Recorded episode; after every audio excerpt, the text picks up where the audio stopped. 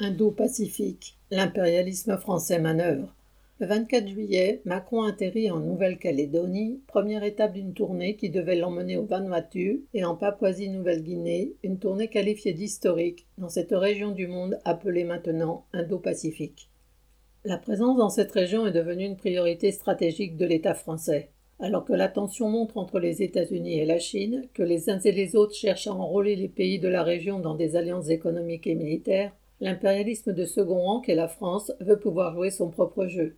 En s'appuyant sur ses colonies du Pacifique, en particulier la Nouvelle-Calédonie et la Polynésie, il se présente comme un acteur régional et une, entre guillemets, puissance d'équilibre, à distance des États-Unis et de la Chine.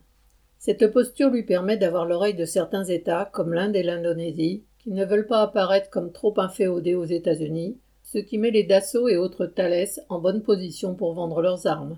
Ainsi Macron a reçu à l'Élysée le 14 juillet le président indien Modi, au moment où son pays annonçait l'achat de 26 rafales. De son côté, l'Indonésie a acheté en 2022 des mirages d'occasion, tout en s'engageant pour 42 rafales. Au-delà des ventes d'armes, la possession de ces territoires d'outre-mer permet à la France de s'intégrer à différents traités et forums du Pacifique et d'obliger les États-Unis à lui faire une petite place dans leurs manœuvres militaires et diplomatiques. La Nouvelle-Calédonie est donc pour l'impérialisme français une pièce majeure.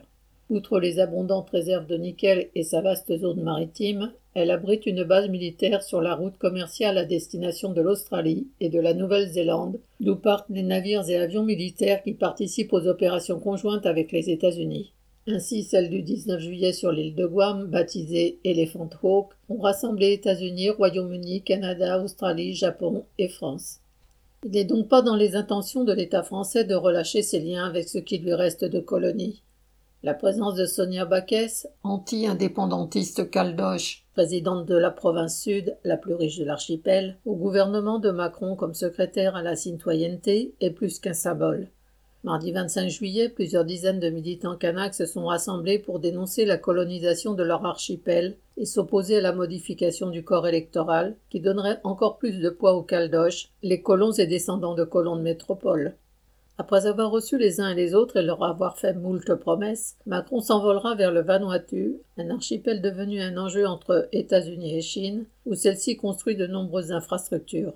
Pour riposter, les États-Unis ont annoncé début avril l'ouverture d'une ambassade. Tout le Pacifique Sud est devenu le théâtre de cette rivalité croissante. En 2022, le ministre chinois des Affaires étrangères y a fait une tournée, proposant aux États insulaires des millions de dollars d'aide, un projet d'accord de libre-échange, des pactes de sécurité, comme celui passé avec les îles Salomon.